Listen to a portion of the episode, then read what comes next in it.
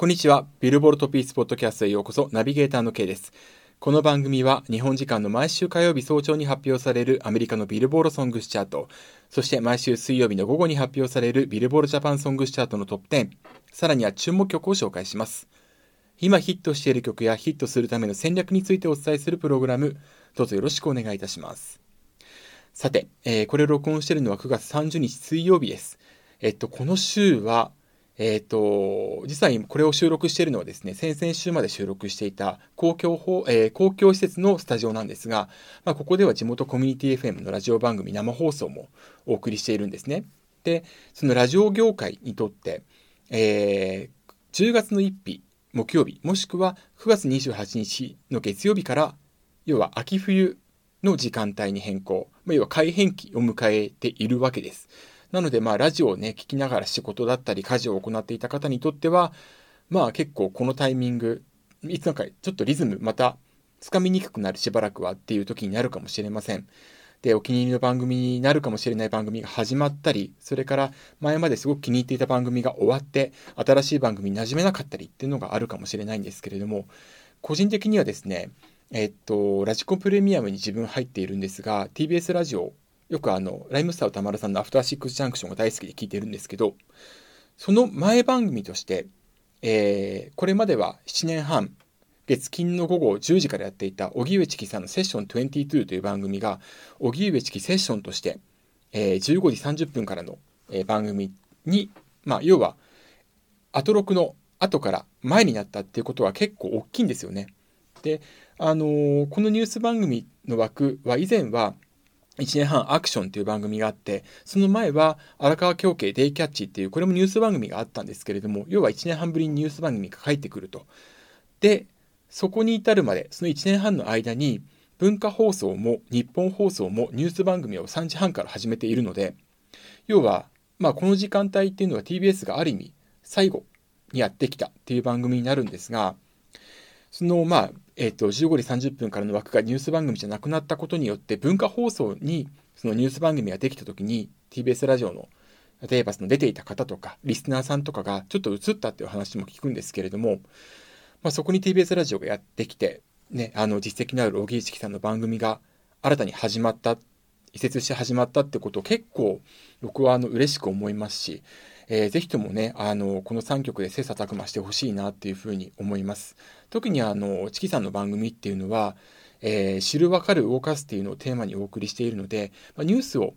まあ、情報を提示して、あと特集を紹介して、まあ、あとカルチャーも紹介するっていうコーナーが、ミニコーナーがあったりして、でそれでもって、えー、要はリスナーの方々に、まあ、自発的に考えてもらうっていうような、えー、仕組みを構築しているんですね。今までも構築していたし、まあ、チキさんの、あの、個人的な見方っていうのは、まあ、評論家ですから、荻上さんは。まあのそれを紹介するにしても、例えば感情的だったり、まあちょっとあの、暴言っていうのはほぼないので、まあ時折ね、なんかちょっと、あの、ほんのちょっと言う時あったりするんですけれども、まあそれに引っかかり覚えてたら僕何のラジオも聞けなくなっちゃうので、まあそこスルーしつつ聞いてるんですが、そうするとやっぱり、あのー、聞いてる方、ニュースを受けた方がどういうふうに考えて、これからどうしていこうかってことを、まあ自分からこう、見出していくっていうふうになっていけばいいのかなっていうふうに思います。まあ、特に、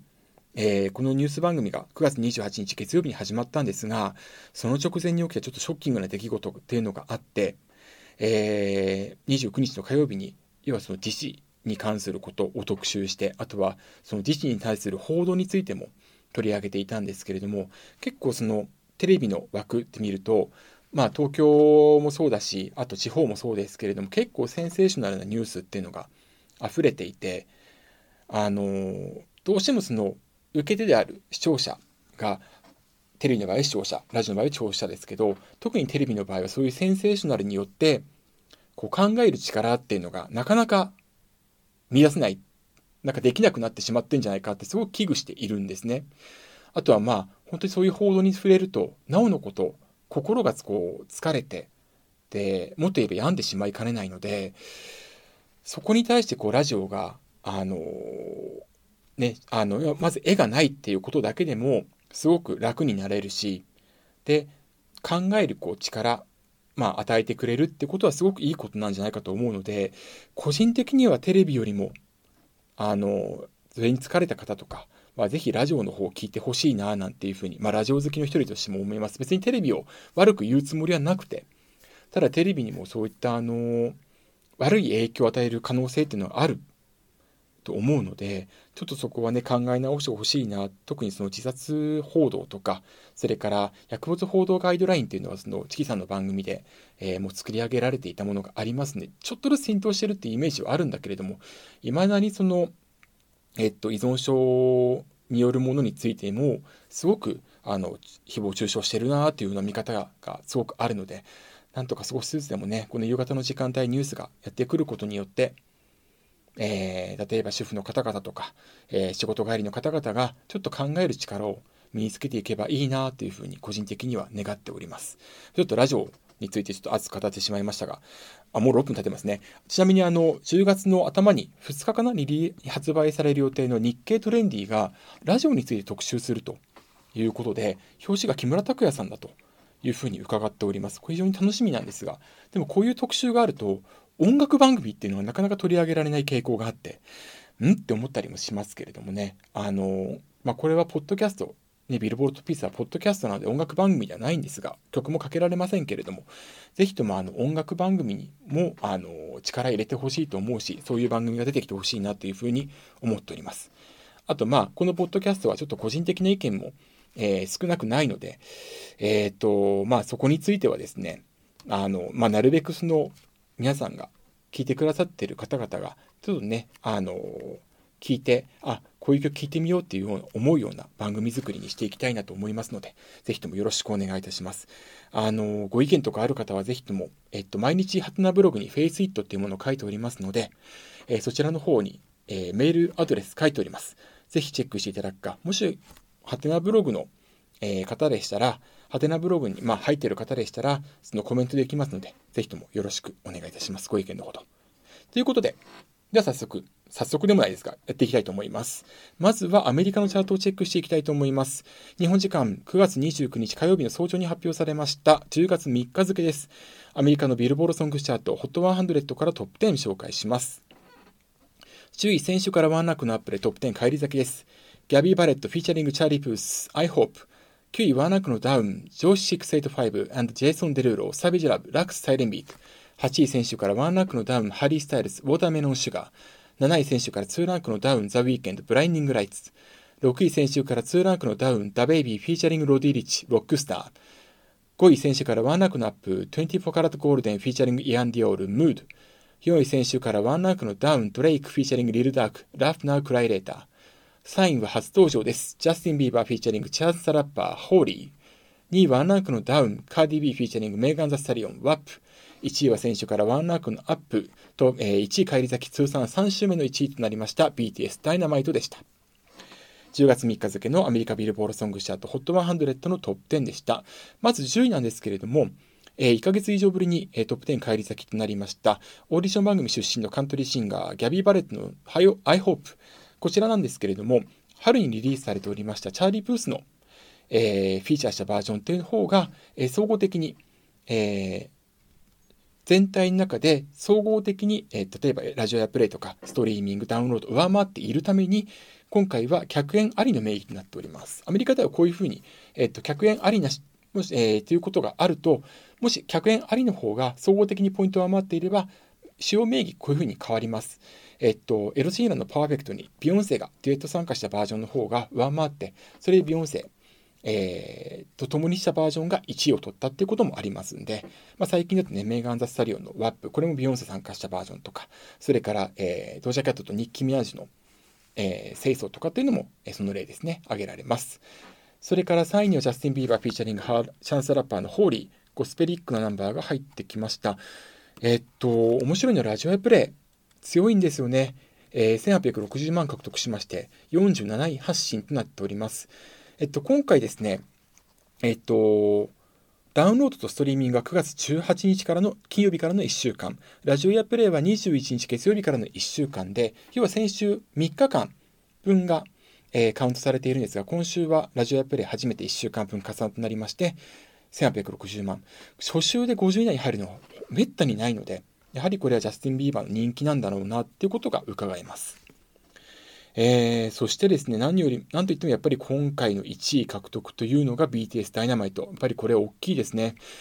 で、えっと、この BTS ダイナマイトなんですけれども、アメリカのチャートを構成する3つの指標なんですが、ストリーミングは前の週から11%アップの1400万で、この指標12位。ダウンロードは、えー、先週から96%アップしまして15万3000、この指標の1位。これ5週連続です。そしてラジオやプレイは、えー、8%先週からアップしまして2080万、この指標42位となっております。ダウンロードがほぼ倍ですけれども、えー、これには理由がありまして、先ほど、えー、9月18日の金曜日からデジタルが、えー、1週間が集計期間というふうに言いましたけれども、その集計期間開始初日に、えー、スロージャム、ミッドナイト、レトロ、それからベッドルームの新たに4バージョンを投入したと。で、これが所有指標を中心に上がっているということになるんですね。で、えっと、全体のダウンロード全体のうち52%が今回のこの4つのリミックスに当たると。で、ダイナマイトはオリジナルバージョンとインストゥルメンタルですでにリリースされているリミックスも含めると、えっと、合計で8かなになるんですけれども、?10 ですかね？失礼しました。もう、そのリミックスでもって、まあ、要はダウンロード中心に押し上げているんですけれども、逆に言えば、ストリーミングが1割ちょっとしか先週から上がっていないし、ラジオは8%、1割にも満たない上昇幅ってなると、結構今回そのダウンロード指標に追うところが大きいのかなということで、もしかしたら、これ前からもちょっと指摘してるんですけれども、このダイナマイトに関しましては、えっ、ー、と、来週、まあ、以降、このダウンロードの状況がね、あの減っていくにつれて、もしかしたら1位奪還、また、えー、奪われるかもしれませんけれども、その状況によってはアメリカのビルボードがこのリミックスに対してのチャートポリシーを変えるんじゃないかというふうに、えー、個人的には捉えております。ちょっと危惧しているところではあります。一方でこの日、えー、日本時間9月29日の火曜日夕方に発表されましたグローバルチャートと、それから、えー、グローバル200ですね、それから、えっと、グローバルエクスクルード US という2つのチャート、今月はビルボードが新たに新設したチャートなんですけれども、要は世界中のデジタルプラットフォーム、えー、iTunes ストアだったりのダウンロード、それから、えー、Apple Music とか Spotify とか Tidal とかいったようなストリーミング、あと YouTube もそうですね。で、それらでもってどういう曲がヒットしているかっていうのを測るチャートっていうのが新設されました。えっ、ー、と、アメリカビルボールの有料会員は200位まで、無料会員は100位まで見ることができて、無料会員の場合は、前週以前は遡ることができないというちょっと、うん、デメリットが、デメリットというかあるんですけれども、このチャート2つとも今回、え、10月3日付でダイナマイトが制しているので、BTS のダイナマイトは初めてアメリカの HOT100、それから、えー、グローバル200、そしてグローバルエクスクルード US の3つのチャートを全て制したということになります。もちろんこれはもう本当に素晴らしいことです。で、えっと、グローバルで見ると BTS のダイナマイトはストリーミングが非常に強い。そんなにダウンロードに追う部分が多くないってことがわかるので、まあ、アメリカで、要はそのダウンロード、えっ、ー、と、まあ、リミックスを追加投入、追加投入するっていうことは、まあ、アメリカで今回その人気の礎を築くための手段なのかなっていうふうにも捉えることができると見ているんですけれども、まあ、これをアメリカのビルボードはどういうふうに捉えるか。まあ、リミックス自体はね、あの、しかるべき時に投入して、まあ、チャートの上昇、まあ、わよくば1位っていうことになった曲もたくさんあるので、えー、今回のことで、まあ、急に動くってことは考えにくいんだけれども、もし例えばもっとリミックスを投入するってことがあるならば、結構これ BTS にとって、えっ、ー、と、反発も招きかねないんじゃないかなっていうのは個人的な見方として持ち合わせている部分です。はい。ちなみにあの、グローバルチャートととグローバルエクスクルード US っていう2つのチャートは、アメリカでの、えー、アメリカを含むか含まないかの違いなんですね。で、そこから、えっと、このグローバル200からグローバルエクスクルード US を引くと、要はアメリカにおけるデジタルプラットフォームの、えー、と数値が出てきます。でそこで見るとダウンロード結構大きな差があって、おそらくこれ、こっからするに、前もちょっとブログに書いたり、ここでも申し上げたと思うんですけれども、要は、B えーと、BTS のアメリカのその販売サイトで買われた方っていうのは非常に多いんじゃないかなっていうふうに思ってます。ちなみにあの、ダウンロードは販売からずっと、発売開始からずっとですね、69セントの安価販売を続けてきていてですね、普段は99セントとか1ドル29セントが普通なんですけれども、ここを69セントで販売することによって、まあ、売り上げ伸ばしたっていう部分ももちろんあるんだけれども、例えば、えっと、手元のパソコンとか、えー、スマートフォンとかがもし破損してしまった場合、壊れてしまった場合に、えっと、iTunes ストアだったらまた再度ダウンロードできるんだけれども、これ、ね、えっと、BTS のサイトで買ったものについては、えっと、ちょっと確認は取ってないんですけれども、もしかしたら再度ダウンロードってのできないかもしれない。もう一回買わなきゃいけない可能性もあるかもしれないんですよね。それでも、その BTS のサイトから買う人っていうのが多いっていうことは、個人的にはこれ BTS のファンが、えー、iTunes ストアとかよりも BTS のサイトから買ってる場合が多いのかなっていうふうに捉えておりますが、いかがでしょうか。はい。えー、まあアメリカの方の人気の礎になるかどうかっていうのは、自主以降、えっと、9月26日ですかね、えっと、フォートナイトのイベントで、要は新たな振り付けのバージョン、まあ、公開したりとか、えー、それから、えー、9月28日の週にアメリカの人気テレビ番組の、えー、 Tonight Show with、featuring ジミー・ファロンっていう、ジミー・ファロンがホストを務めて、ザ・ルーツ、ヒップホップバンドのザ・ルーツがバックバンドを務めるという、毎日放送されている番組があるんですけど、ここに5日間連続で出演したりとか、そういったこともあるので、まあ、おそらくちょっとずつ、えー、接触指標の方は上がってくると思います。ラジオとそれからストリーミング。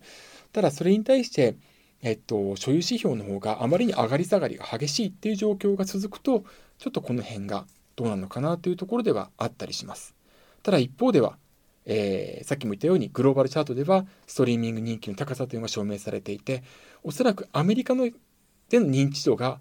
海外に比べて、これ日本を含む海外と比べてかなり低いのかなっていうふうに思うので、まあ、今が BTS にとってのそのアメリカでの、えー、認知度向上の、えー、タイミングだっていうふうに捉えているんじゃないかなというふうに考えております。では続けていきたいと思います。えー、日本のチャートいきましょう。9月30日水曜日の午後に発表されました最新10月5日付ビルボールジャパンソングチャート HOT100 からトップ10紹介します。10位選手から4ランクのダウン嵐Whenever You Call 9位先週から6ランクのアップ、 DISH、猫。8位3ランクのアップ、 LiSA、紅蓮華。7位1ランクのアップ、米津玄師、感電。6位1ランクのアップ、瑛人、香水。5位1ランクのダウン、あいみょん、裸の心。4位1ランクのアップ、20、迷宮ハッピー。3位先週と変わらず BTS Dynamite。2位初登場 V6 It's My Life。1位は選手から1ランクのアップ、夜遊び夜にかけるでした。ということで、夜遊びが、えー、またも1位ダッシュという形となりました。えっ、ー、と、ジャニーズ事務所所属歌手の中では、先週の、えー、キスマイフット2に続きまして、今回 V6 リリースしたんですけれども、えー、シングル CD セールスは前作から伸びているんですが、いつまいライフ1位獲得ができなかったという形となります。ちなみに、えっ、ー、と、今日、えっ、ー、と、9月30日のブログ、自分のブログ FaceIt で、コロナ禍、要は緊急事態宣言の発令以降におけるアイドルですとか K-POP アクトですとかの方々のシングル CD セールスの、えっと、過去2作との比較っていうのを出しまして、要は、えっと、シングル CD セールスが、例えば、イベントの開催できないとかっていう理由によって、えー、落ちてる場合があるんじゃないのかなと。STU48 ですとか、 BOYS AND MEN が半減、要は半分未満になっていたので、ちょっとそれが気になって調べてみたところ、ジャニーズに関しましては、えっと、トータルでは上回っている。ですよねっていう結果になってまして結構これが面白いなというふうに思いましたまあイベントねそれから握手会とかそういうことがないからっていうのもあるのかもしれませんけれどもえー、非常にこれ面白い結果となっておりますので、ぜひとも9月30日付のブログチェックしていただければなというふうに思います。さて、その、えー、V6、えー、前作から売り上げ伸ばしたんですけれども、2位ということになりました。一方で、えー、先週6位に初登場した嵐フェンネバーユーコール。先週は、えー、この曲9月の18日の金曜日にリリースされておりまして、日本のチャートは月曜日始まりですから、えっと、週3日間で、まあ、ツイッターはそれ以前から盛り上がってたと思うんですけれども、えー、基本的にダウンロードとかストリーミングに関しては3日間のみで6位に入ったんですね。ところが今回は、えー、っと、10位にダウンしたと。で、これ結構、え、っと、これまでにない動向なんです。というのも、嵐に関しましては11月3日昨年、えー、初め初めてのデジタルシングル、ターニングアップをリリースしました。でその時に初週は10位だったんですけれども、まあ、これはあの、わずか1日で3663ポイントを稼いだんですが、翌週に関しては2位まで上がりました。13,297ポイント。えー、前週比363%、要は3倍以上ですね、なったんですね。で、それから7月にリリースされました、インザサマー、これ、カイトの直前にリリースされましたけれども、こちらに関しては初登場6位、翌週5位になりまして、ポイントは先週に比べて、えー、1週目に比べて124.2%。ところが今回のフェンネバーユーコールに関しては、6位から10位にダウンしたのみならず、ポイントの先週比、えー、57.6%。つまり、まあ、半減近くになっているということなんですね。ちょっとこれ結構意外と思う一方で、えっと、ターニングアップとかインザサマーとのチャートの構成指標で比べてみると、ダウンロードが明らかに低いっていうことがわかるんですね。ちょっとここからちょっと自分が思ったことっていうのは実はありまして、ちょっとこれ今週ブログにかけたらなっていうふうに思ってるんですが、あるアーティストのある曲とだけちょっと言っておきますけれども、の動向をすごく想起させるなっていうふうに思ったんですね。で、えっと、一つは、えー、10代の女性アメリカの女性アーティストによる、えー、最近リリースされたナンバーでもう一つは日本のそのダンスボーカルとしては本当にあの頂点に立つと言ってもいい実力者の、えー、2019年のシングルなんですけどちょっとそれを想起させるなーなんていうふうに思ってしまった自分がいます。えっと、ちょっとこれね言葉にするとちょっと難しいなって今まだまとめきれてないんですけれども、えっと、この辺をですねブログに書くと思いますのでちょっと言葉濁しで申し訳ありませんが、ぜひともチェックのほどよろしくお願いいたします。えっと、全体的になんですけれども、ポイントは下がる傾向にはありますけれども、その中にあって、えー、夜遊びに夜にかけるが、未だにヒットを続けている。まあ、これ本出しちゃうっていう効果もおそらくはあると思うんですけれども、先週に比べてもポイントをまた伸ばしているという状況なんですね。えー、101.2%、まあ微増なんですけれども、これで2週連続でえポイントを伸ばしているという状況となっております。それとですね、注目すべきはディッシュの猫ですね。えー、と今回ディッシュ猫、えー、オリジナルバージョンが9位に上がってきました。えー、それから、えー、ザ・ファーステイクバージョン、要はこれがきっかけで、えー、注目を集めた曲になるわけですけれども、こちらもですね、21ラン、失礼しました、10、9ランク、失礼しました。19ランクアップの17位まで上がってきているんですね。オリジナルバージョンはポイント先週比129.1%、それから、えーザ・ファーステイクバージョンに関しましては149.4%。で、この2つの ,2 つのポイントを合わせると9068ポイントというふうになりまして、実は4位相当になります。えっと、自分これ9月25日のブログで、合算すると大ヒット扱いになるんで、まあ、紅白当確でもいいんじゃないのかなっていうふうに述べたんですが、単独のオリジナルバージョンだけでも大ヒットになったということになるのはすごく、えー、すごいことだなというふうに思います。まあ、おそらくは、えっと、この要因の一つとして挙げられるのは、えっと、簡単 TV ライブライブの影響なんじゃないかと思うんですけれども、実はこれ今収録している段階で、えー、午後5時の前の段階でまだビルボールジャパンの方で記事が上がってこないので、まあ、どういう理由なのかってことについてビルボールジャパンで、えー、の解説するのを見ることできていないんですけれども、まあ、おそらくそういったテレビ効果っていうのがあるんじゃないのかなというふうに思います。まあ、他にも、えー、動画の影響とかもあるのかもしれません。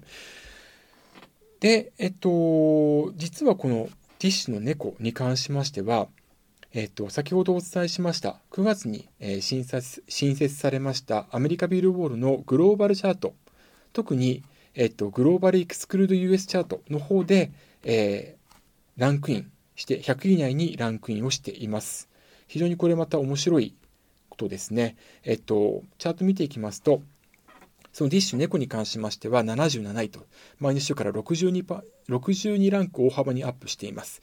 でこのランキングでいきますとさっき、えー、日本でちょっと不調だっていうふうにお伝えした嵐のフェネバユーコールは初登場17位に入っておりまして、これはあのこのチャート3週目にして日本人歌手では初、えー、一番高い記録となります。それから、えー、3週連続ランクインしている夜遊び夜にかけるは33位。前の週から5ランクアップ。2週の迷宮ハッピーは7ランクアップの54位。あいみょんさんの裸の心は7ランクダウンの57位。エイトさんの香水は、えー、3ランクダウンの75位。そして米津玄師さんの関電は、えー、2ランクダウン85位というふうになっております。このグローバルチャートに関して、あ、あとですね、えっと、嵐の、えー、その、フェンネバーユーコールに関しましては、グローバル200の方にも51位に初登場を果たしております。アメリカの方でだから、そんな、あのそこまで世界全体で見ると、世界全体よりもアメリカの方ではあまりあの聞かれていないっていうのはちょっとここからも見えてくるんですけれども、まあ、しかしながら50位1位に入っていると。で、グローバルチャートに関しましては、集計の開始日がおそらく金曜であるってことは明らかなんだけれども、日本の場合はもしかしたら月曜日なのかもしれない。っていうちょっと今疑問がありまして、ビルボールジャパンの方に、えっと、まあ、ビルボールジャパンの、まあ、本家の方でポッドキャストを行ってますので、ちょっとそちらの方に質問を投げかけているんですが、まだ回答がないので、回答が来たらまたブログなりここなりでお伝えしたいと思うんですけれども、もしこれが全世界的に金曜始まりであるんであれば、1週間の丸々の売り上げっていうのが加算されるんで、えっ、ー、と、まあ、そのダウンロードセールスの方で、えー、フェンデバーユーコールはグローバルの2つのチャートを駆け上がっていったんじゃないのかなっていうふうに思われます。ただ逆に言えば、ストリーミングが伴ってなければ、翌週は100以内から消えることもあるかもしれないので、ちょっとその辺注目していきたいなと思います。それともう一つ、ティッシュの猫に関しましては、アメリカの方のグローバルチャートでは、えっと、合算されている可能性があります。えっと、日本の方では合算はされないんですが、HOT100、アメリカの HOT100 では合算されるんですね。どっちが使われているのか、どっちのチャートポリシーが使われているのかも、ちょっとこれもアメリカの方にも問いかけているところ、アメリカじゃないや、ビルボールジャパンの方に、ポッドキャストに問いかけているところで、回答が来たらまたお知らせしたいなというふうに思っております。えー、グローバルチャートそれからグローバルエクスクルード US に関して紹介したところ、その嵐のチャートについて紹介したら、たくさんの反響と、えー、ツイッターの方でね、いただきまして、本当にありがとうございます。えっと、まあ、チャートの方がね、注目されていくっていうこともすごく嬉しいですし、えっと、まあ、そこからね、特に嵐に関しては、まあ、あのジャニーズの一員ですから、彼らがその先陣を切ってデジタル解禁したことで、他のそのジャニーズ事務所の所属歌手に関しては、あの楽曲ね、あの素晴らしいものが多いので、ぜひともそこはね、解禁してほしいな、これを機に、その嵐の動向を見て、えー、踏み出してほしいな、なんてことを心から個人的には願っているところでございます。というわけで、えー、以上、えー、今回はアメリカ10月3日付の、えー、HOT100、それから日本の10月5日付 HOT100、さらには10月3日付のアメリカビールボードが新設した2つのグローバルチャートについてお伝えをしてきました。というわけで、えー、ビルボルトピーツポッドキャスト、ここ最近の中ではちょっと長くなりましたけれども、えー、ぜひとも、えー、毎週水曜日、遅くとも木曜日の午前中までに更新しますのでよろしくお願いします。それからブログフェイスイット、こちらに関しましても、毎日派手なブログで更新しております。えー、さっき言ったように、嵐のフェンデバイオコールに関してのチャートアクション、ちょっと個人的な見方というのは、後ほど、えー、述べようと思いますので、えー、ぜひともよろしくお願いします。というわけで、ここまでビルボールトピーツポッドキャストをお送りしました。お相手は私、K でした。それではまた来週お会いしましょう。さようなら。